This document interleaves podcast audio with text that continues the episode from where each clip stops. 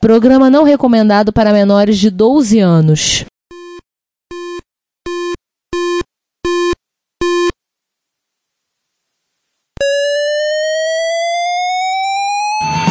Spectrum 81, Dragon Vic and all it one Commodore 64, Amsterdam Grand Acorn Electron Cheaper BBC Micro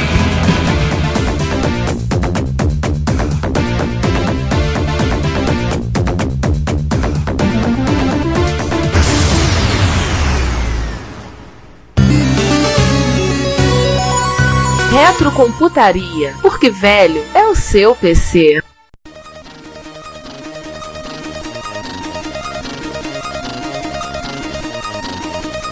E aí, prontos para começar? Claro! E vamos lá, é 3, 2, 1.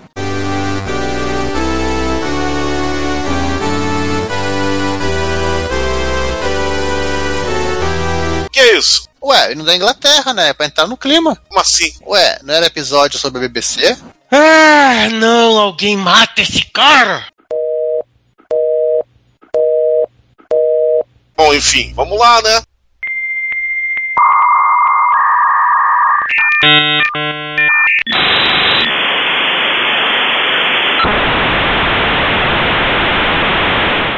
Ah, sim, antes que eu esqueça. Velho, essa rede social marota que te expõe ao ridículo. Qual delas? Quase todas. Aí fica a escolha do freguês.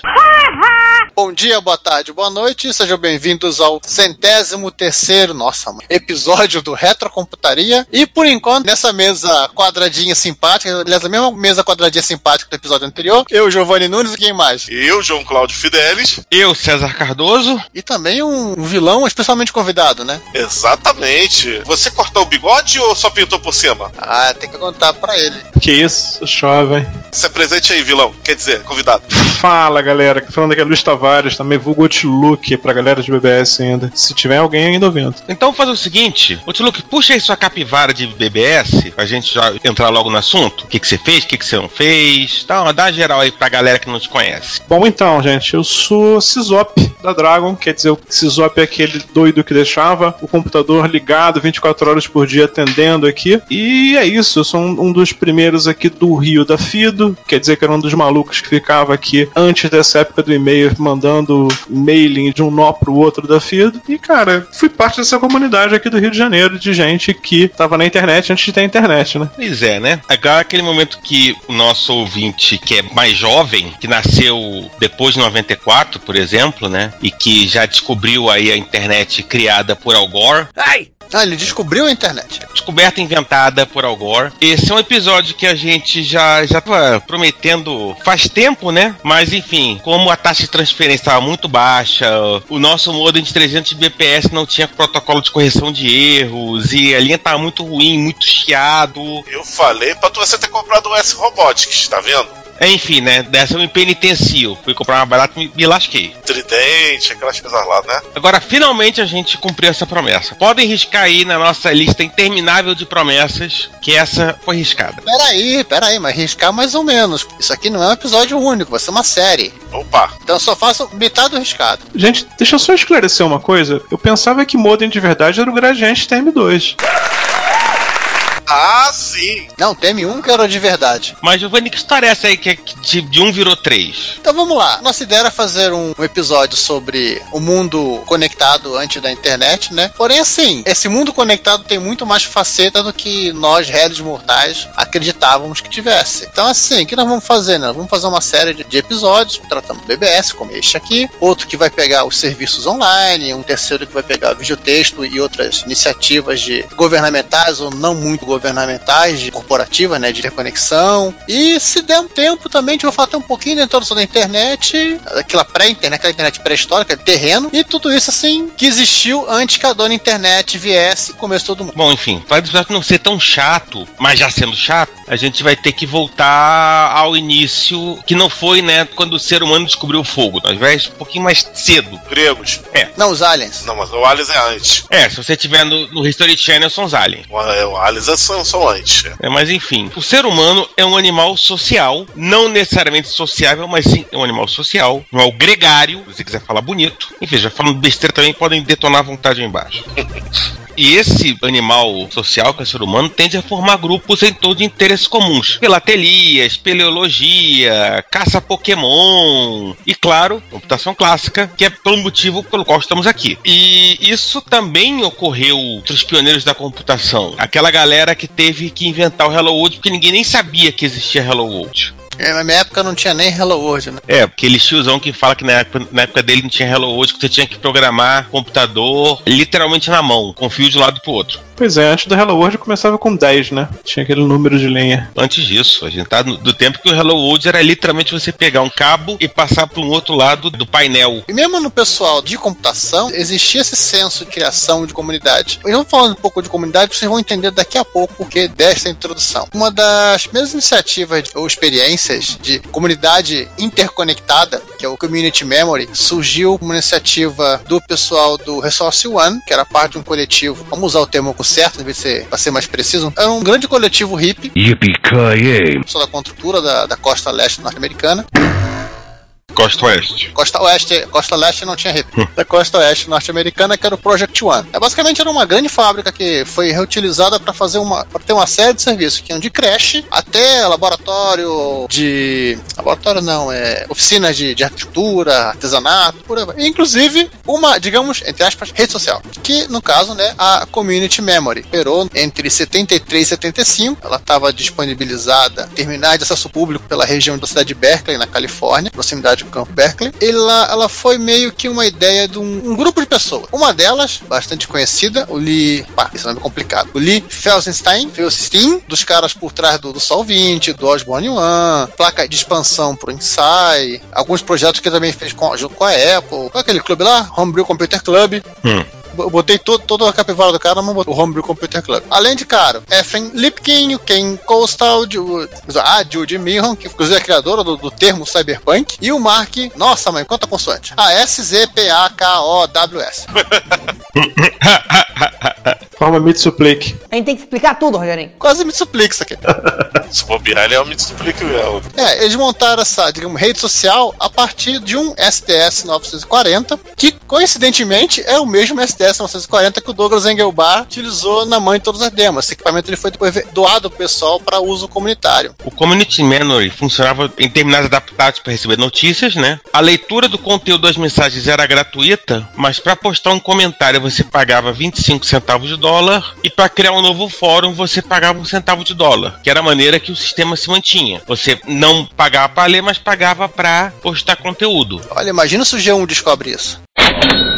Ou, nem fala, vai ser farra. Em 74, o sistema foi migrado para um XDS 940, que já era um computador da Xerox. É que a Xerox comprou um SDS, né? Em 75, a equipe que tocou o projeto se desfez, foi, foi fazer outras coisas da vida e o sistema foi desligado. Não tinha mais ninguém para tocar e por aí foi. Certo. Aliás, o Lee Felsenstein sabe, já, já sabe que ele foi aprontar. Na verdade, no livro Fire in the Valley, os caras contam que foi uma época, cara, inclusive ele estava desempregado, deu um jeito de colocar uma garagem para fazer projetos de eletrônica e por aí vai. Tem uma, uma boa narrativa dessa parte da vida dele a partir de 77.5. Uma outra rede, uma outra comunidade, por assim dizer, né? Essa já é na, quase na costa leste, não, essa aqui é centro-oeste, né? Meio oeste americano, e tocado por uma universidade, no caso da Universidade de Illinois, que é o sistema Plato. Plato ele foi uma ideia do físico, uma ideia assim, ele teve uma ideia, né? O Chalmers Shervin, o Shervin, ele teve uma ideia, porque, por que você não faz um, um sistema de ensino usando o computador, né? E esse troço acabou sendo tocado, so, sobrou pro coitado do Donald Bitzer e tocando o projeto, e assim nasceu, né? O, o meu Deus, o Programmed Logic for Automatic Teaching Operations, ou simplesmente Plato. Em 59, né? Ele começou em 59, o Plata ele entrou em operação no meio da década de 60. E tem várias revisões, né? É, o sistema, assim, ele foi sendo atualizado pela própria instituição para permitia coisas como o pessoal aprender química, música, matemática. Ele já, já usava terminais que você podia mesclar imagem, texto, com gráfico. E inclusive tinha até uma ferramenta, entre aspas, multimídia, né? Tem um projeto da do campus, até citamos num repórter retro sobre essa máquina de lá de Urbana Champagne, sobre reconhecimento de.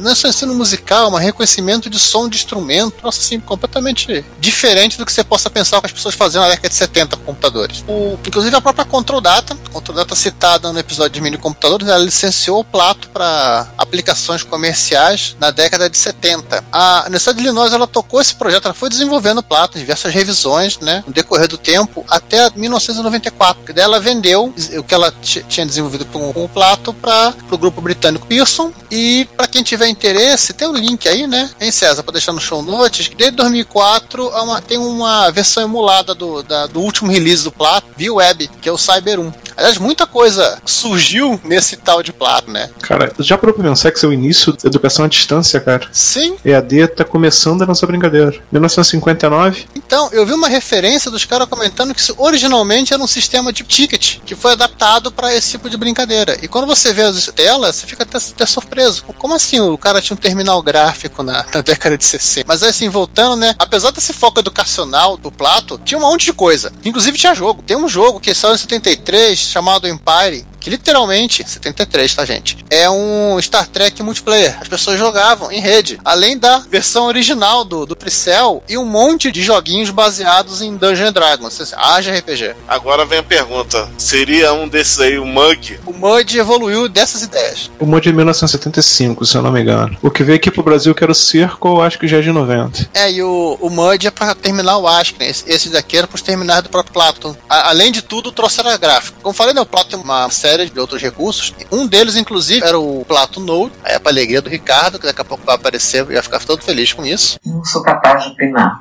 Plato Notes foi a inspiração da Lotus barra IBM, no caso da Lotus para desenvolver o Lotus Notes e posteriormente que virou IBM Notes quando a IBM comprou a Lotus, né? Isso é grande Ricardo, que adora o Lotus e o Notes. É, tem gosto pra tudo. Mas, se você é retrocomputeiro, Principalmente com retrocomputeiro de raiz, o que vai te interessar é o Irata.online, que é o projeto do Thomas Cherry Holmes, que disponibiliza não só um servidor Plato, como também versões do PTERM, que é o terminal de comunicação, para as mais diversas máquinas clássicas. isso é sério. Ele mesmo tá desenvolvendo. Se você procurar o- a, conta dele no GitHub, você vai ver que ele tem desenvolvido desde um cliente básico ASCII, cliente para TST, cliente para Amiga, cliente para MSX, para Spectrum, Commodore 64, para Atari 8 bits, para Atari ST e por aí vai. Tem para esse Spectrum, tem até para MSX no, no Git. Então, se, se alguém estiver realmente disposto a né, ajudar e compilar, tá aí, divirta-se no Git. E claro, se para terminar a nossa última comunidade, né? É que essa não é bem uma comunidade. É, era uma comunidade. Alguns usavam farda, inclusive. que era uma tal de ARPANET, que era uma terra distante de onde vinham histórias sobre diversos computadores interligados trocando mensagens. Mas era essa história. As pessoas ouviam essas histórias e ficavam tendo ideias. É, essa história. Uma dessas ideias, né, é realmente o, é o tópico desse episódio, que são as BBS. Mas, assim, mas como veio a surgir o conceito de se criar uma BBS? Quer dizer, inicialmente nós precisamos de três coisas, né, para fazer uma BBS. Muito importante, diga-se de passagem. Sim, as três, não dá- nem pra tirar uma ou outra. Não, não dá. Já que você começou a falar, fala da primeira aí. É, primeiro você tem que ter um computador pessoal. Olha a denúncia aqui, ó, da burocracia. É o mais óbvio de todos, né? Microcomputador pessoal, que veio se tornar realidade no ano de 1975, com o lançamento do Altair 8800 pela MITS. 8080. Ah, é 8080, é 8080. né? Quem é 8800 é o Insight, né? É o Insight. Isso. E depois pela enxurrada de clones e inspirações como o Insight. Engraçado que o, o Altair e o Insight são ambos muito famosos. Na, na verdade, só, só um deles, né? Porque o Insight é uma cópia descarada do Altair. O cara só trocou as chavinhas. É, mas o Insight apareceu nos jogos de guerra, por isso que eu tô falando. É, só por isso. É. Ele fez uma plástica e ficou famoso. E na sequência, o lançamento da famosa Trindade, dois anos depois. Apple II,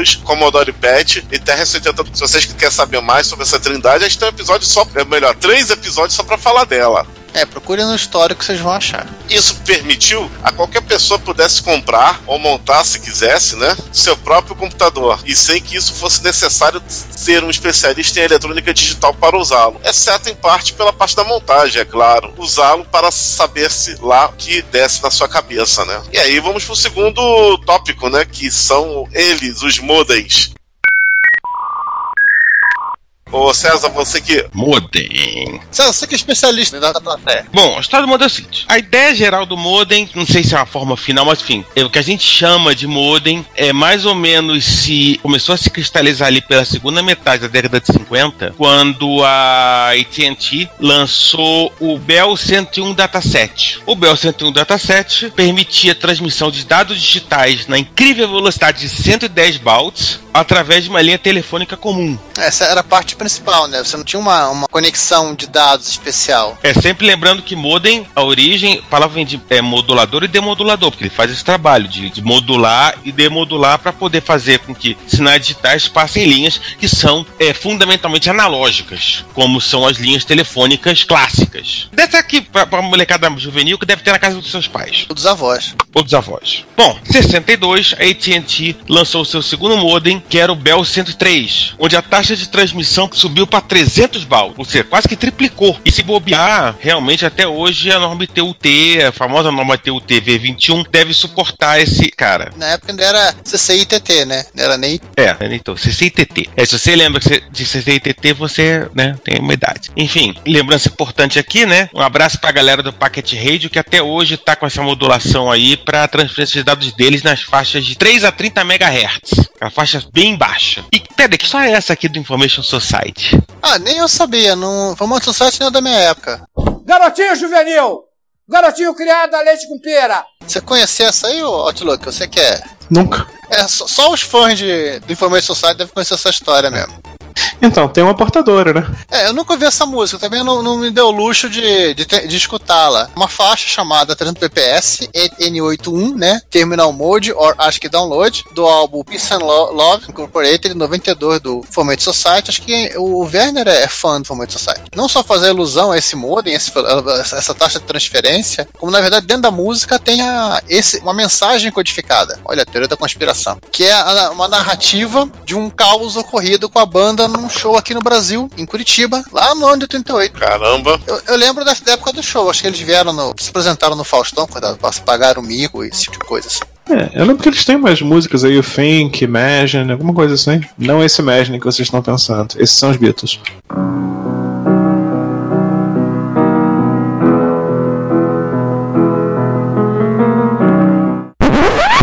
Ah, não, nem o Beatles, só o, Jo- só o John Lennon. Essa é verdade. Enfim, esse não é um podcast musical. Aham. Apesar que o barulho que faz é uma música pra ouvido de alguns, né?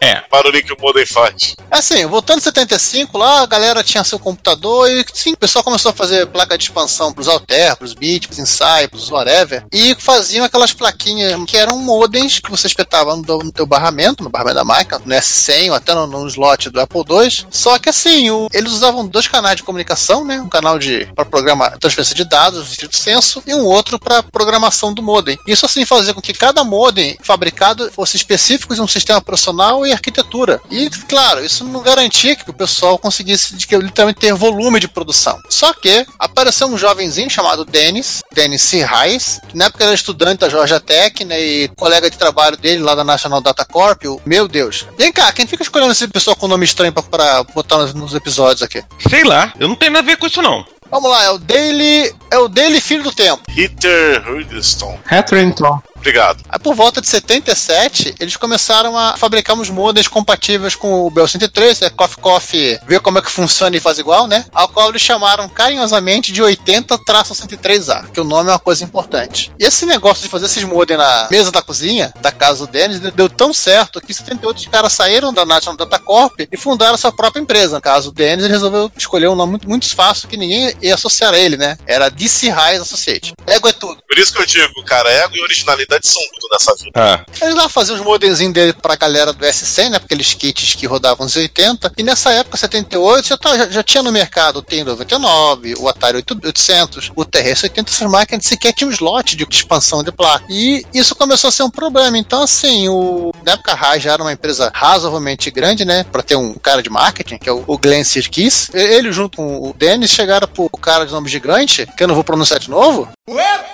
O Dale.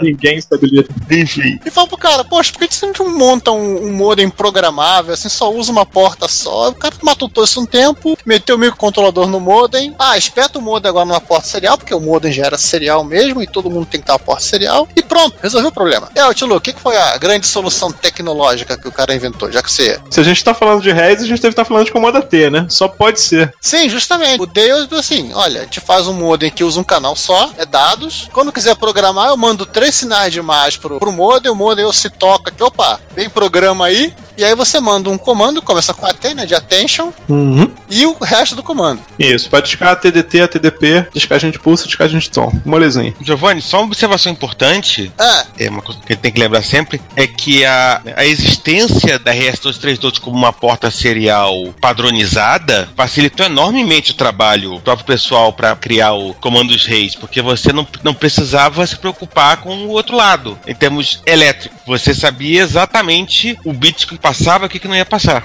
Sim. você manda desse jeito e você sabe que chega. Ou seja, deixou a responsabilidade pro criador do micro, do tipo, ó, se o computador não tem expansão e não tem porta RS232, não é problema meu. Isso tem uma coisa interessante com relação ao modem ser programável desse jeito, é que facilitou a vida no sentido de que assim, o software agora está no modem também. Eu não tenho que fazer o meu software de configuração de modem que tem que ser feito para qualquer arquitetura que eu, que eu queira vender meu equipamento. Isso. Aliás, ele falou, falou, falou, não explicou, né? Foi assim que surgiu o- talvez o principal produto da Rise, né? Que era o, o, o Smart Modem. Ó, não bonito, botaram uma caixinha metalizada, botaram luzinha. Esperto Modem. Antes do Espertofone, tinha o Esperto Modem. É. Lançaram o Esperto Modem, numa caixinha bonitinha, com luzinhas piscando, e esse bendito esse padrão dos comandos AT é usado até hoje pela indústria. Quando se fala até hoje, entenda-se, dentro do seu espertofone que você acabou de comprar, comunicação, com o modem entendendo dele é AT. Ou então seu modemzinho em banda larga, que se você reparar, ainda é muito diferente visualmente falando dos modems dessa época. Ou então a SP8266, que é, hoje em dia você usa para qualquer. Você bota uma SP8266 em qualquer coisa, ela vira automaticamente inteligente IoT, também é comunicação via comandos AT. Falando aqui com o Giovanni no pré-show, cara, existe um comando AT hoje que se usa pra você conseguir mandar um SMS, então ainda é, é legítimo. É verdade. Se não fala, mas as extensões é, é mais, né? AT mais. Eu acho que sim. Eu lembro, do- eu, eu lembro dos daquela época, né? Come- Comercial C1 e comercial 2Z, H. Agora, os dessa década, cara, só olhando o manual. Não, e se você for olhar o manual do SP2866, você tem lá um comando AT para você ver a rede sem fio, um comando AT para você enviar dados, para receber dados, para você conectar numa rede. E assim, não vou mais falar de modem, isso aqui não é um podcast sobre modem, né? Os modems foram evoluindo, as velocidades foram aumentando aos pouquinhos, né? 1200, 2400, 4800, assim, aos pouquinhos é o soluço, né? Às vezes demoravam anos até uma velocidade surgir, e às vezes demoraram, assim, no mesmo ano saíam três ou quatro velocidades novas, né? 960, 14400 e terminando com o 57600, que era o sonho de consumo de muita gente, e aqueles maledetos daqueles Win Modem. O não e modem, pra quem não lembra, era basicamente o mínimo do mínimo do modem tem que ter. Basicamente tinha um hardwarezinho lá, pode dizer que tem, e toda a parte pesada mesmo de conversão e, e etc. era feita em software. Pra jogar com trabalho no seu processador. Para isso que serve, pegar. Ou seja, quem fazia era aquele 486 SLC. Não, não, o Win Modem não- só rodava em Pentium pra cima. Cara, o modem rodava em Cyrix 586? Acho que rodava. Direct 586, Acho que não. Você tinha sim, você ia ter uma queda de performance, mas ele foi- eles foram produzidos para você utilizar. não, o César quis dizer rodar, ele não quis dizer rodar bem. Peraí, gente, tem um limite de gambiarra que você consegue colocar dentro de um mesmo, mesmo gambirete. A gente tá falando de Citrix e Wimodem. Você tem que escolher um.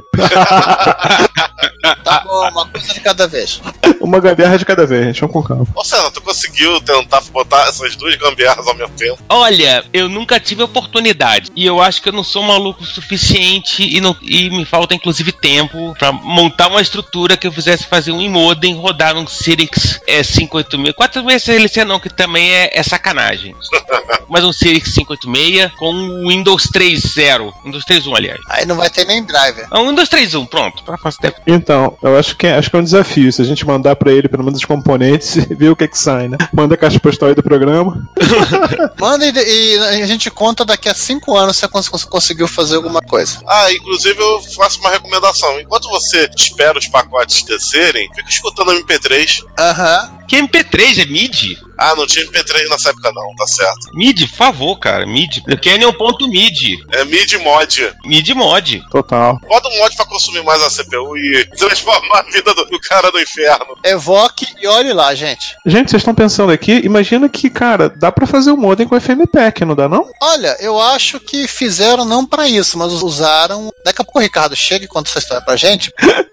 Cara, o Ricardo chega daqui. Olha, na teoria, dá pra fazer modem até com Vox, então. Então, é modulador de modulador, né? Se tiver alguma coisa que transforme som pra eletricidade, eletricidade pra som, vale como modem. Reza a lenda que fizeram até com pássaro.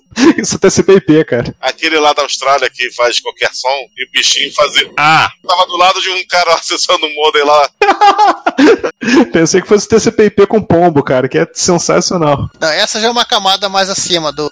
É, teve um passarinho que escutou o barulho do modem e imitou. Aí reza a lenda, e obviamente ninguém até hoje confirmou, que o, bicho conseguiu se conectar. Agora, assim, só pra gente parar de falar de modem, eu vou só citar rapidamente o acoplador acústico, que, assim, foi uma coisa, entre aspas, muito comum até as velocidades começarem a pedir que você ligasse o telefone e o modem diretamente no metal. O acoplador acústico, literalmente, era um, um ouvido e uma boca com o modem. Se você não sabe do que eu tô falando, vai assistir Jogos de Guerra, tá? Não vou explicar o que, é- o que é esse bagulho, não. Em resumo, essa parada do bicho não é tão maluquice assim, não, né? Com o acumulador acústico. Mas como a gente tava falando, os pássaros estão num nível superior, né? Estão, mas isso é indiscutível. principalmente vocalização. Mas, gente, vamos parar de falar só de modem, de passarinho. Isso aqui não, não é um podcast sobre ornitologia.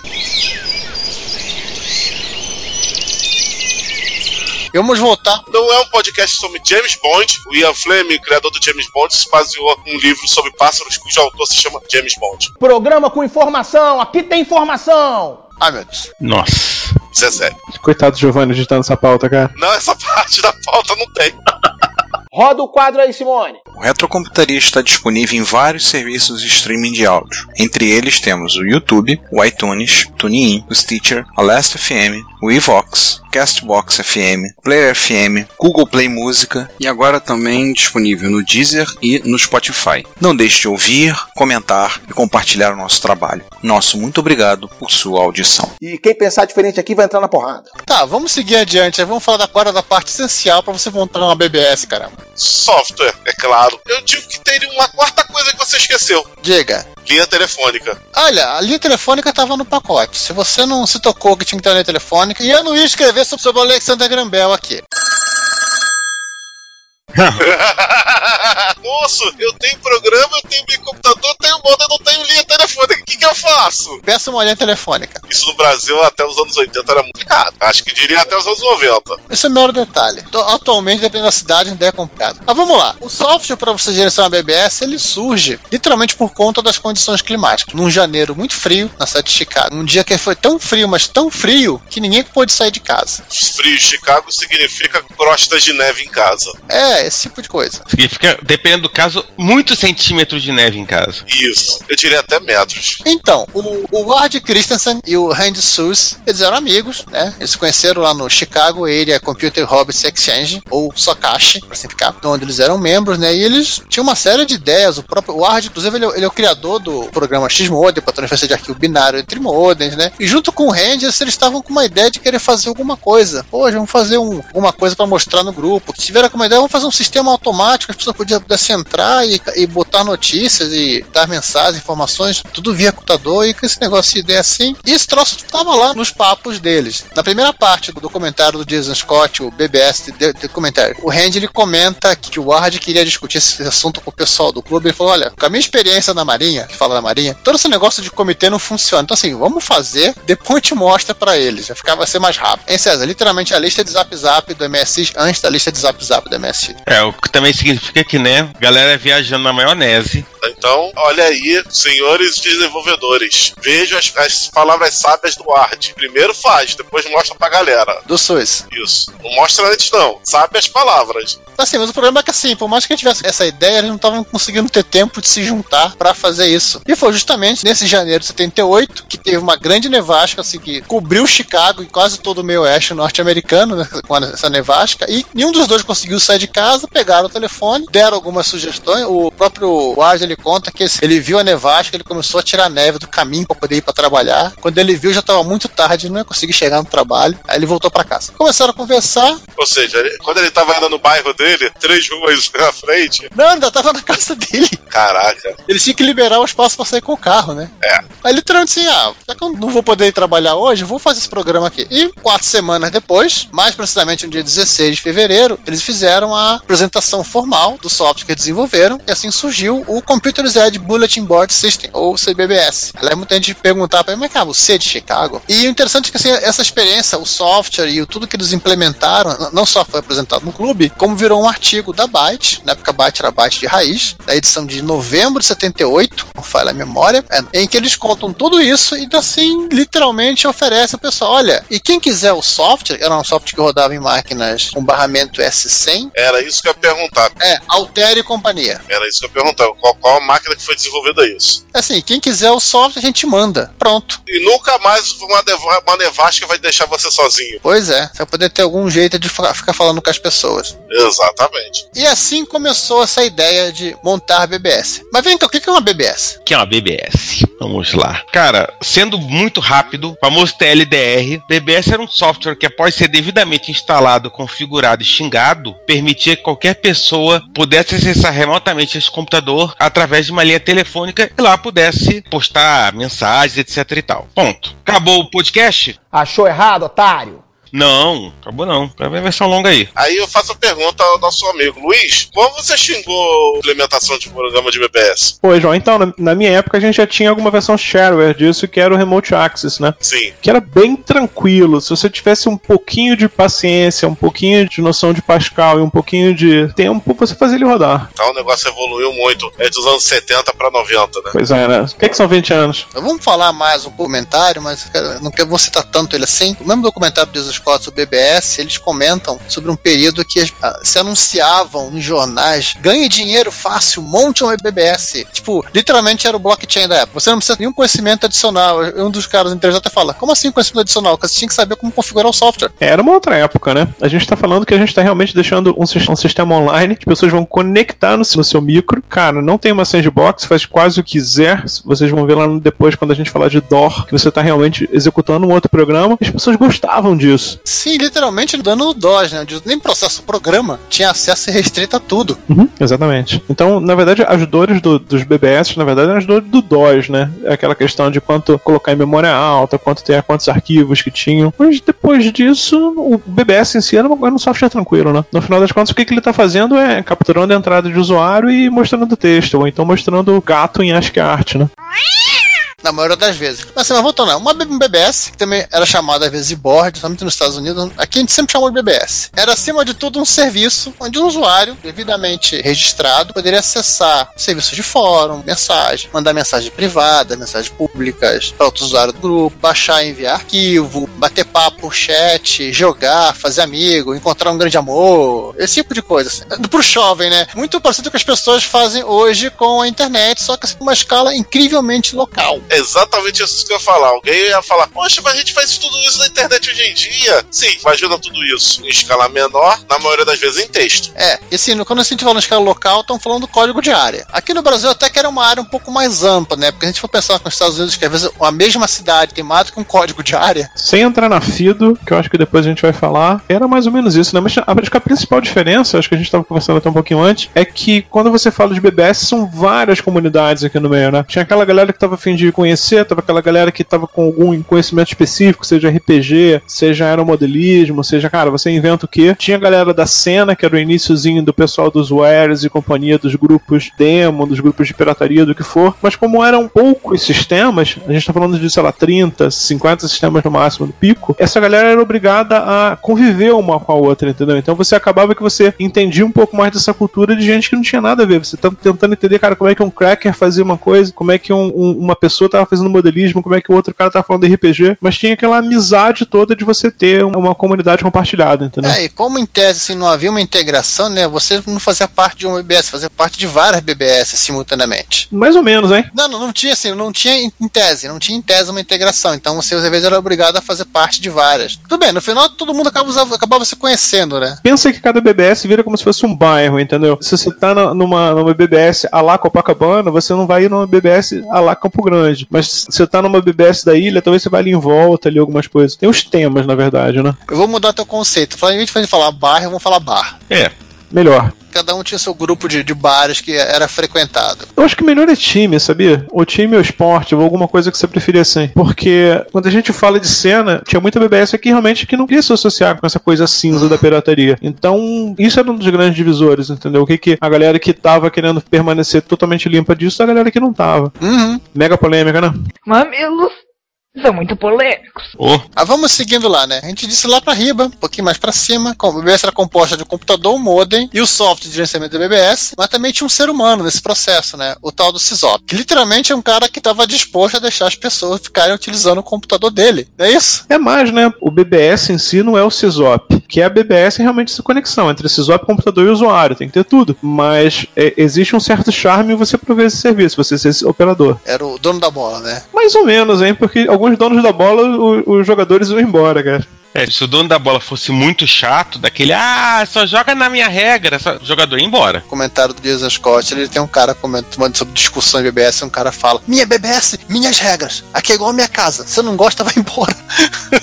Então, gente, vocês falaram que tinha que ter três coisas para a BBS, eu não entendo que faltou o principal, entendeu? A BBS foi, é o berço da trollagem. É o berço dos usuários, mas é o berço da trollagem. A Flame Wars de BBS era uma coisa assim que foram. pediram pra internet nascer. A gente fez, depois de tanta flame, depois de tanta trollagem, basicamente teve que nascer a internet. Mas o- já que a gente vai falar de QWK e, e etc e tal, Pô, Daqui a pouco vamos chegar nessa parte maravilhosa. é, vamos segurar um pouco isso, porque eu acho que a Flame War de BBS é um negócio que só faz sentido se você entender como funcionavam as mensagens na BBS. Uhum. Enfim, já que a gente tava mesmo, já que a gente já havia. Né? Vamos lá, é, ainda estamos falando de BBS, né, lembrando assim, havia diversos gerenciadores de BBS, tanto os originários de, de CPM, como depois que evoluíram para DOS e para diversas arquiteturas. Em algum momento do meio dos anos 80, pelo menos nos Estados Unidos, e também aqui no Brasil, o hardware básico de BBS meio que se tornou BMPC padrão rodando DOS, pro bem e pro mal, né, Truque? Mais pro mal que pro bem, mais pro mal que pro bem. Isso, essencialmente, né? Então, assim, não vamos inventar de fazer uma lista interminável. Vamos citar só rapidinho o PC Board, a gente vai falar ele mais pra baixo. Nos Estados Unidos, era o gerenciador meio que padrão que a galera usava. Né? Ele foi lançado em 83, é o primeiro gerenciador comercial a surgir. Não, eu não vou falar que é o primeiro gerenciador comercial a surgir no mercado, tá? E a última versão dele foi a 15.3, que foi liberada em 96. Ou seja, o bichinho ficou 13 anos no, de mercado. Durou mais que certos produtos do Google. Aqui no Brasil a gente tinha muito dominado pelo Remote Access, mas também tinha alguma coisa do PCBoard e os mailers todos da FIDA, né? O PCBot em geral, é, a impressão que eu tenho que quem usava era a galera que tinha paciência pra fazer o PCBot funcionar, porque não tinha a comunidade que o Remote Access tinha. E eu acho também que ele só tinha na versão comercial, não tinha versão share. É, então você tinha que comprar. E isso, isso é um custo, né? tanto quanto complicado fazer esse tipo de compra no meio dos anos 80, começando nos 90. Sem cartão de crédito internacional, Uhum, tendo que mandar vale postal. pois é. É, pra molecada aqui, não sabe? Antigamente você tinha que fazer compras no exterior, você mandava um vale postal internacional. Sim. E eu ainda posso dizer que você não só, você não só não mandava um vale postal internacional dos Correios, você tinha que explicar ao funcionário dos Correios como é que se mandava um vale postal internacional, porque dependendo da agência que você fosse, o cara não lembrava mais, porque só fez isso no cursinho básico, nunca precisou mandar um vale postal internacional. Talvez, na verdade, que da primeira vez que você tentasse fazer isso, se ele soubesse, sabia que você ia voltar, né? Aí ele teria que ele começaria a tentar aprender. Isso quando você não mandava dinheiro escondido dentro, dentro da carta. Dentro da carta, mandava um quadrinho do, do Zé Carioca escondido com dinheiro, esse tipo de coisa assim. Normal, isso era muito segue-jogo. Mas voltando, né? Na BBS, os usuários eram todos identificados, já falou aqui. Não eram por usernames nem por logins. O pessoal usava o handle. E tinha um handle legal chamado Sysop. E o principal, pro bem e pro mal, cada usuário tinha um tempo de limite diário, podia permanecer conectado. Claro, exceto o Sysop, que era o dono do computador. E a conexão dele era, era por outro caminho. Ah, também tinha um usuário chamado All, para mensagem, né? E, né? A galerinha do Slack, que usa o geral aí, que usa o Slack em português, que permitia que você mandasse mensagem para todo mundo e se tornasse uma pessoa muito co- conhecida, né? Preferência, né? A mãe sendo bem lembrada aí pelos amigos. Alô, Tiluca, me refresca a memória. Eu acho que tinha BBS que, inclusive, o, o Sysop desligava o UOL, né? Em alguns fóruns. O, o usuário muitas vezes vezes, tanto no Hack quanto no PC Board, ele escolhia quais os fóruns ele estava acompanhando. Então você não, necessariamente precisava ler o UOL de todos os fóruns, sacou? Você escolhia o que, que você estava baixando. Mas é. Eu acho que tem uma coisa interessante que, tipo, é a primeira vez que a gente tem realmente comunicação, as pessoas eram essencialmente anônimas, entendeu? E mesmo assim existe uma comunidade, né? É, e diferente de você pensar hoje em, de redes sociais que tem a foto, que algumas pessoas vão usar a própria foto, outras vão usar qualquer outra coisa. Lá não, não tinha esse tipo de nenhuma informação visual. Não tinha nem ideia como poderia ser a pessoa. A gente tá falando de uma época antes do GIF, né? Falando isso tudo de uma época antes do GIF. Então é. Acho que é, o principal realmente do BBS é que você conseguia ser ouvido independente de quem você era. Você não tinha esse estigma assim do social, o estigma da foto, o estigma de, de qualquer tipo de preconceito. É só selfie com a Ferrari ao fundo, né? É. Comentei que tinha um tempo limite de conexão, né? O que mais? Era em geral 60 minutos. Até porque em 60 minutos em BBS você fazia muita coisa. E você não por dia que você tinha o direito. Em geral, podia se conectar quantas vezes você quisesse durante o dia, desde que na soma não somasse 60 minutos ou mais. Que quando você passava, você não só tomava o no carrier sem nome em piedade, mas quando você tentava ligar, você discava na BBS, você entrava com seu handle e sua senha, o sistema dizia, ó, acabou teu tempo. Pá, desligava na tua cara. Porta na cara. Vai soltar pipa. Por aí. E por que isso acontecia? Vamos lembrar de uma coisa. A BBS também usava a linha telefônica. Você discava para aquela linha telefônica. Então, um usuário que logado na BBS ocupava uma linha telefônica. Por exemplo, uma BBS que só tinha uma linha telefônica, por exemplo, uma BBS que operava durante a noite, sei lá, que o moleque ia lá, ligava o computador 8 horas da noite, né? Ia fazer qualquer outra coisa, ia dormir, voltava e desligava, o cara ficasse aquele tempo todo ligado, ele ocupava aquela linha o tempo todo. E mais ninguém usava BBS. Mas ninguém usava BBS. É, o horário padrão era 23, né? Que começava o horário de ter um pulso único de ligação. 23 às 6. Meia-noite. Meia-noite. Não, tinham BBS noturnas que abriam mais cedo. De cabeça eu lembro só da Sanrio, que abria às 9. E, ah, enfim, sei lá. A grande maioria era 24 já. A maioria, tipo, muitas vezes o cara alugava uma linha telefônica pra BBS, né? É, a gente dava um jeito, né? É. Conseguia esse um jeito. Pra tudo dá um jeito. Tem aquelas BBS que funcionavam até os pais descobrirem, né? O pai do Cisop descobrir. Cara, o mais clássico era tio liga BBS. Quem nunca? Né? Eu acessava uma BBS acho que ficava numa central de Ipanema, que era tão velha, mas, mas tão velha, que a própria central errava as linhas. Então vira e mexe ligava pra BBS e caía na, na delegacia da Polícia Civil de lá. Ah, não, cara, aquelas que era 237, 247. é 247, é 257, tinha umas centrais telefônicas em Copacabana que eram um terror. Depois começaram, não é que uma BBS Copacabana que sofria com isso. Depois que começaram a instalar as centrais telefônicas com 5 vezes o 2, na época que as li- as linhas telefônicas tinham 7 dígitos. Nossa, era uma maravilha. Funcionava o negócio, era rápido, não caía errado. Eu lembro que clássica na época era o Centro Cultural Alex Mendes, né? Que era lá na ilha. A gente conseguia conectar perfeitamente, mas tinha a Magic Line, que era aí em Copacabana, do Alexandre Freire. Cara, tava nesse caso que você tava falando, cara. Um inferno conectar. Deus sabe como é que tava ali em Copacabana. Isso se o, o CISOP da BBS não morasse numa área, por exemplo, ali pro Botafogo, 226, 246, 266. Piores centrais telefônicas do Rio. Não, mas existia uma confraria, né? Ah. Quando a gente fala, quando eu tava falando dos bairros, quando eu tava falando alguma coisa do tipo, tinha sempre alguém que tinha que ir lá ajudar a configurar a primeira vez pra criar um novo CISOP, né? Quem nunca? Quem nunca, gente? Isso aí é. Ou seria o coaching de Cisop. Pois é, mas acho que ninguém nunca reclamava, não, sabia? Porque justamente tinha essa, essa questão de ser uma comunidade única e de você estar sabendo que ia brotar uma coisa maneira ali, entendeu? É, você. Era a comunidade também do, do CISOP. É, de uma certa forma sim, né? Foi como eu falei pra você, tipo, tinha galera que era conhecimento específico de RPG, de ciência, de medicina, pessoal da cena, tudo mais, entendeu? Um abraço pra galera de demo. Quando você menos espera, estão ativos aí. Ah, o que, que tinha na BBS, né? É. O que, que tinha no BBS? Vamos catalogar uma BBS. BBS, o que são? Onde ficam? Do que se alimentam? Sexta no Globo Repórter. Acho que a primeira coisa que tem em BBS, em todas tem, é o board de mensagens, né? Então sempre tinha pelo menos um board que seja um, um board geral, e a partir daí você vai pensar, cara, o que imaginar ali dentro. Então você pode ter desde o board falando de, de eletrônica, até o board falando de RPG, o board falando de medicina, board falando de troca de software, o que você mais imaginar aí. Depende de, de cada lugar. O bot falando de off-topic. Tinha. Tinha um tinha board pra falar besteira. Inclusive que o Cisop permitia que você bot- trocasse o teu handle, como o cara que enviava. Tecnicamente todos os boards eram quase assim, né? Todos os boards a gente falava besteira. Quase todos, pelo menos. Só que nos boards específicos sempre tinha um chato, se CISOP de alguém, avisar pra galera, ó, off-topic não rola. É, mas é ban, né, cara? A gente tá falando de. né? Enfim, aí, algum momento, os BBS criaram o fórum off-topic. É, já que vocês gostam tanto de off-topic, vamos- fiquem no fórum off-topic. Então, tirando os fóruns, a gente tinha o que? Área de arquivos, que era bem comum, que era o, o terror de- da galera que tinha um HD pequeno. Poxa, gente. Cara, isso aí é, é um drama mesmo. Não, mas peraí, ou o cara quer ser sisop e tem um BBS, ou o cara tem um cara que tem um HD pequeno. O cara não pode ter duas coisas em cima dessa vida. Não, dá pra ser. Tem que ser um conteúdo curado, entendeu? Você tem que saber exatamente fazer uma. um- você tem que entender exatamente o que, que tem o teu conteúdo que tá ali dentro. Então eu queria pedir a atenção de todos. O Retrocomputaria é um podcast gratuito. Isto significa que você paga nada para ouvi-lo ou para visitar o nosso site.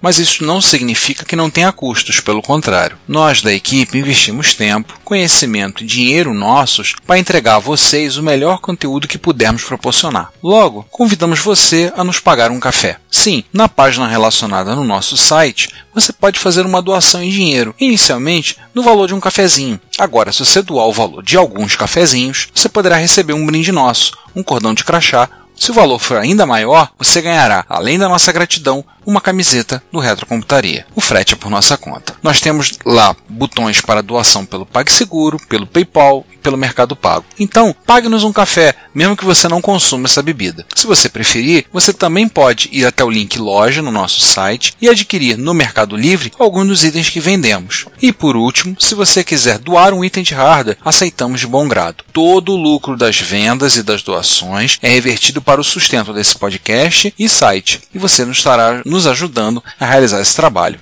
Nosso muito obrigado. Olha só, eu tô deixando correr solto aqui pra ver até onde vai o egoísmo dos três. Tá, então vamos falar do- dos arquivos. As pessoas davam as BBS pelas mensagens, mas geralmente o que elas estavam procurando era arquivo, fim da história. Tanto que BBS durante muito tempo sempre foram os principais pontos de distribuição de share, software de domínio público, software gratuito e por aí vai. Exceção, claro, aquelas BBS de Juarez que eram outro mundo, mundo à parte. Isso, aqui no Rio a gente tinha algumas que foram lendárias, Juárez, que era a Toca da Raposa, que era lá na Barra, tinha Backdoor aqui na Tijuca, mas eram, eram núcleos completamente diferentes da sua comunidade, né? Como eu te disse, existia alguma separação. Claro que assim, pra ajudar um pouco na vida do pobre coitado do Sysop e do usuário também, para achar as coisas, a área de arquivo ela, ela era categorizada, né? Ó, aqui foi programa para Mac, aqui os programas para PC, programa de MSI, programa de outras coisas, arquivos texto. Não tinha MP3, não tinha vídeo, gente, era uma outra época. Era a época da mídia e da mod, né? Aham, tinha mídia, tinha mod, e olha lá. Claro que não era bem assim você poder entrar na BBS e sair baixando tudo. Você tinha uma. Geralmente o Sysop programava isso para evitar, que coisa acontecesse, você tinha que mandar alguma coisa poder baixar em igual quantidade ou numa certa proporção. E claro, quando você enviava um arquivo, eles ficavam ocultos, né? O Sysop depois tinha que dar uma olhada lá, puxar a tua orelha depois de um tempo, se fosse o caso, passar o antivírus, né? Estamos falando de DOS. E o principal, né? Lembra aquela história que o teu tempo de conexão era contado? Também valia pra cá, né? Eu vou dar uma desperta, faltam 5 minutos pra acabar meu tempo, ah, vou baixar um arquivo aqui.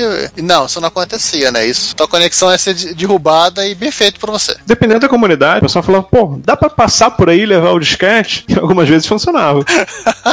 Era até mais rápido, dependendo do humor do cara. Total. Duas coisas que eu acho muito relevantes da área de arquivos é, é primeiro que você, em geral, você tinha a questão dos pontos. Ou seja, não adianta simplesmente se você baixar, você tinha que também contribuir com alguma coisa. E segundo, que era o, acho que o trabalho que o Sysop fazia muito importante, que era a catalogação e organização dos arquivos. O que que era? Que não parece, não parece, mas é um tremendo um trabalho. Você pegar o arquivo, abrir, catalogar, ver realmente se é aquilo que é que o cara disse que era, e aí, eventualmente, o cara subiu qualquer coisa, aí você tinha que ir lá. Era um puta um trabalho que o Sysop tinha que ter também, né? Total. Especialmente se você estivesse realmente tentando manter algum tipo de ratio, evitar o que o pessoal chamava de leecher, que era o pessoal que só sugava, né? Você tinha que saber se realmente o que estava sendo mandado era o que dizia, né? Então, cara, era clássico. Tinha umas duas ou três imagens de GIF da mesma mulher pelada que era, cara, 50 vezes upload todo dia.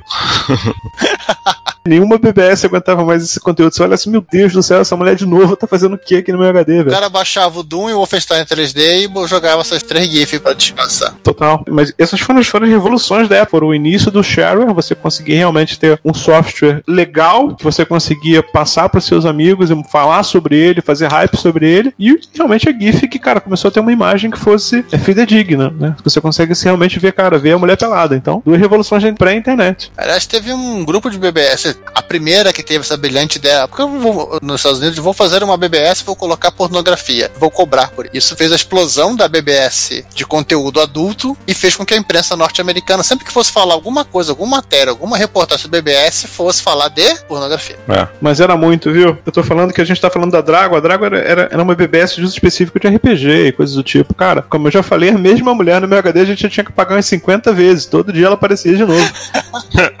e não tinha hash MD5 naquela época. Gente, a gente tá falando de 1990, né? Calma aí. Já que falamos de arquivo, vamos voltar pra mensagem. Aqui tem assunto. Cara, agora vai da mensagem. Que aliás é bulletin board por um bom motivo, né? É. Bom, voltar de mensagem, retomando aquele papo, já falou tal. Primeiro, a gente esqueceu uma coisa muito importante que era a mensagem privada entre o usuário. Basicamente, você podia mandar mensagem privada para alguém, onde vários chavecos em BBS por esse mundão afora, né? É, o chaveco começava assim. Gente, deixa eu contar um segredo para vocês. Essa mensagem ficava no HD do Sisop. O Sisop lia sua mensagem. Isso eu não falei ainda. Todo bom diálogo privado do BBS, na verdade, é um diálogo de três pessoas. Nunca falaria isso. Assim como não existia o hash MD5, não existia também a encriptação de mensagem. E se lembra que a gente falou de tempo, leitura e resposta, que a BBS ficava aberta essa coisa toda? Pois é, no princípio dos tempos você usava o tempo de conexão para ler e responder as mensagens. Então tinha que ser às vezes muito sucinto. O que significava que se você entrasse numa BBS grande, você é, ficava muito tempo logado e você estava ali ocupando uma linha telefônica. E você não conseguia, muitas vezes, você ficar lendo, tipo, nada. O que se por exemplo, que se você desse ah, você se logou à meia-noite, teve crise de insônia, ficou lendo mensagem até 7 horas da manhã, bateu 6 horas da manhã, que é quando voltava pulso, era a festa na companhia telefônica. E você não fez mais nada além de ler mensagem. Aliás, uma observação, quando se fala de pulso, é o seguinte, o pulso era um método de tarifação, que era realmente um pulso, tipo, era o tempo entre dois pulsos, que podia ser até 4 minutos. Em geral, rodava ali em torno de 4, alguma coisa. Mas, a princípio, tinha aí um tempo de... podia ser ou não. Aí tinha outra explicação que agora eu não lembro. Uma, uma vez aprendi isso, esqueci. E claro, isso foi um problema e alguém teve uma ideia que eu achei brilhante do BBS, que é... Aquelas ideias brilhantes que você até se pergunta, pô, por que ninguém nunca pensou nisso antes? Leitor offline de mensagem. Basicamente, você se logava na BBS, entrava na área de mensagem, você selecionava a opção de baixar as mensagens dos fóruns que você lia, mensagem privada, etc e tal. O sistema gerava um zip, você baixava aquele zip, desconectava, abria um leitor de mensagem offline online, respondia, esse leitor gerava um pacote de respostas, e quando você logava de novo para BBS no dia seguinte, por exemplo, você se logava, entrava na área de mensagem, subia a resposta. Pronto, assim começaram os Flame Wars. Tá pegando fogo o programa hoje, Rogerinho. E aí quando eu falei, posto que eu achei que era um BBS, era uma arte, que era isso, que você tinha tempo para burilar trollagem. Você não tinha pressão que hoje em dia você tem na internet, no Facebook, Twitter, no Reddit, Escambau 4, se você ser troll ali instantaneamente. Não, você tinha tempo de burilar, de procurar mensagem pra doer no cara, de ser escroto, assim, de uma maneira. É hoje que eu vou tomar aquele bando sisop. E, e no dicionário procurar a melhor palavra pra, pra xingar alguém. Exatamente. Então, esses eram o primeiro nível da trollagem, né? a gente tá falando de 1990, então, cara, muitos conceitos de segurança que a gente tem hoje, de injeção de script. SQL não eram tão conhecidos. Então você podia, por exemplo, é, pegar a tua mensagem e encher a tua mensagem do caractere Ctrl G, que era o bip. E pobre coitado do Tzop, que alguém mandava o bip e ficava no meio da noite, assim. Toda vez que alguém lia aquela mensagem. Então, depois, quando a gente falar da arte negra, que é o ANSI, existia um jeito de. A gente vai falar um pouquinho depois de colorir as mensagens. Aliás, eu acho que a primeira coisa que o Cisop fazia era desligar o speaker do computador. Total. A segunda era, era aprender como é que você resetava o ANSI, porque a primeira coisa, quando você queria fazer besteira em BBS, você botava o código ANSI pra frente e fundo em preto, entendeu? Que nada acontecia no Cisop. Mas, gente, o Sysop também não era tão indefeso, né? Gente, o Remote Access ficou muito popular no Brasil porque ele tinha um backdoor que era o Ctrl L, que era o gerador de lixo, né? Então, se você quisesse realmente jogar aquele cara fora da BBS que estava enchendo o saco, você apertava Ctrl L e a linha magicamente ficava muito ruim pra ele. o que gerou várias devoluções, mas moço, meu, meu modem tem correção de erro, não tá funcionando, tá dando lixo. Nós começamos a falar, né? Vamos aqui no Brasil, eu descobri depois que, que havia outros padrões, mas aqui no Brasil os mais populares, que a gente começou a falar de, de flame e trollagem e companhia, era o padrão QWK, né? Que foi escrito pelo Mark Henning em 87, originalmente pro PC Board. E o Blue Wave, escrito pelo Fred Hepburn e o George Hatchell, lá já em 90. Esse no formato de DOR. E que já era o motivo para os usuários discutirem, sabe sei lá por que motivo, qual sistema era melhor. Obviamente o Quick. É, obviamente o Blue Wave, né? Não tem por que discutir, porque o WK não funcionava pra essas coisas. Ai! Ô, Ah, e lembrando, né? Você tinha tanta parte que rodava no BBS quanto a parte que rodava na- na- no seu micro, tá? Você tinha que ter o seu leitor devidamente compatível. Havia, inclusive, le- leitores que eram multiformato, mas aí não tinha graça pra brincar de, de flame. Eu não lembro agora qual era o BBS que eu acessava, que eu não conseguia enviar as mensagens, eu só conseguia baixar. Então, literalmente, quando eu precisava mandar alguma mensagem na, na BBS, baixava minhas mensagens e literalmente copiava e colava o que eu tinha que falar com as pessoas. Porque ele, ele nunca aceitava meus zips de upload. Você lembra que nessa época não tinha copiar e colar, né? Ah, eu dava o meu jeito. cara, copiar e colar era na mão mesmo. Você tinha que lembrar, anotar No papel. no papel. Você tinha que tentar usar as macros do emulador de terminal para esse tipo de coisa. Então, frequentemente o que acontecia se você tentasse mandar um pacote e, cara, eu, por algum motivo bizarro, o operador tivesse colocado que o usuário não poderia escrever no disco, isso acontecia, né? Porque você tentava fazer um upload e ele falava, não, cara, não confio nesse cara, não. As mensagens dele não são interessantes. é, a gente tá falando, geralmente era um DOR, né? Então é um. Sabe lá o que que tá acontecendo aí. Não, o Dora era uma caixinha de surpresa, né? Você liberava. não só liberava pessoas para usarem o teu computador, como você liberava também o programa de alguém que você não fazia a menor ideia de quem é, quem fosse, fazer coisa no seu computador. Tanto que o WK quanto o Blue Wave ele tinha clientes nativos para MS-DOS, né? Para quem gosta, no Brasil eh, havia o MSX Offline, foi escrito pelo Miguel Freitas, que era para MSX, duh, pro mundo multiplataforma, direto, por assim dizer. Pro Amiga havia o QBlue, tanto suporta o Blue Wave quanto o QWK. Isso sim, vai ser bem interessante. Inclusive, legal que o o próprio editor não sequer tem cara de programa de Amiga, ele parece um programa de DOS. Mas um pedaço aqui que, que a gente tem que falar é que nessa época surgiu o maior assim, avanço da comunicação humana, que é o tagline, né? Olha. Era a primeira coisa que você configurava no seu leitor de mensagem offline qual era o seu pacote de taglines. Sensacional. Não, sua assinatura e seu pacote e e seu tagline. Total. E eram duas coisas bem diferentes. É, e a assinatura evoluiu até o ponto de você ter pessoas que. Acho que hoje ainda tem gente com 7, 20 linhas de, de assinatura, né? Tem. Quando vocês chegarem na época da Bit, procura a assinatura do Kibo, que aí é, sim é ridiculamente grande. Oi, oi. A mensagem de uma linha, o resto era assinatura. Ah, sim, lembrando, você também tinha opção de bate-papo. Tinha opção de chat. Se tua BBS fosse de uma única linha, com o Sysop, e olha lá, se ele quisesse falar com você. Às vezes, ao contrário, né, o Sysop via que tinha um certo usuário conectado e chamava o cara no bater-papo, pro bem e para o mal. E nas BBS, que tinham mais de uma linha, você conseguia falar com, com outros usuários. Claro, com outros usuários estivessem conectados naquele momento, né? Não, não dá pra ó, falar online com o usuário tá desconectado. Faltei mágica. Então foi introduzido com o ICQ alguns anos depois. Acho que eu tinha uns contatos do ICQ que literalmente só falava com a pessoa offline, porque a gente nunca batia de estar online ao mesmo tempo. Não, isso aí era- era zebra. Aham. Cara, achar a pessoa online no ICQ era uma grande arte, dependendo da pessoa. Ah, e antes que eu esqueça, cara, QWK Forever. Esse QWK é uma coisa que depois de 50 anos, assim, mentira, 50 não, 20, alguém me contou que era Quick, mas cara, ninguém aqui no Brasil falava Quick, sempre foi QWK. Eu lembro de uma citação, eu acho que é do. Quem era? O Cat, no Jornal Globo, que ele já falou que QWK era chamado de macaca também. Não, o cliente era chamado de macaca, que era o MQWK, entre alguns usuários. Vamos falar de Dora agora? Break on through to the other side. Break on through to the other side. Break on through to the other side. Vamos. Tá todo mundo esperando isso, né? É, mas não desse Dora. Ah, Literalmente, né, a DOR, DOR, sei lá, depende de- do gênero que você queira dar pro troço, era a forma de você expandir a funcionalidade da tua BBS. Ela era tipo uma interface padronizada de comunicação, um jeito que o gerenciador da BBS e um programa externo combinavam de como trocar figurinha e permitir que os usuários dassem essa aplicação e o retorno fosse para a tela dele e for ficasse registrado dentro da BBS. Você tinha uma série de coisas, você tinha utilitário, ferramenta, extensão de não sei o que, e claro, né, porque ninguém é de ferro, jogo. Aliás, o que mais tinha era jogo. eu acho que muita gente assim, só, só lembrava que o o Dora existia por causa do jogo. Olha, eu acho que eu devo ter montado mais de uma BBS só por causa do trade, eu acho. Cara, al- aliás, o mais interessante do Trade Wars é que Trade War, a história do jogo começa em algum momento de 66 e o Trade Wars 2002, ele é multiplayer desde 1992. Viu eu jovem com viciado em Counter-Strike. Counter-Strike não, Counter-Strike já é velho. Não, não viciada em Free Fire e Fortnite. Isso. Cara, Apex Legends, gente. Apex Legends.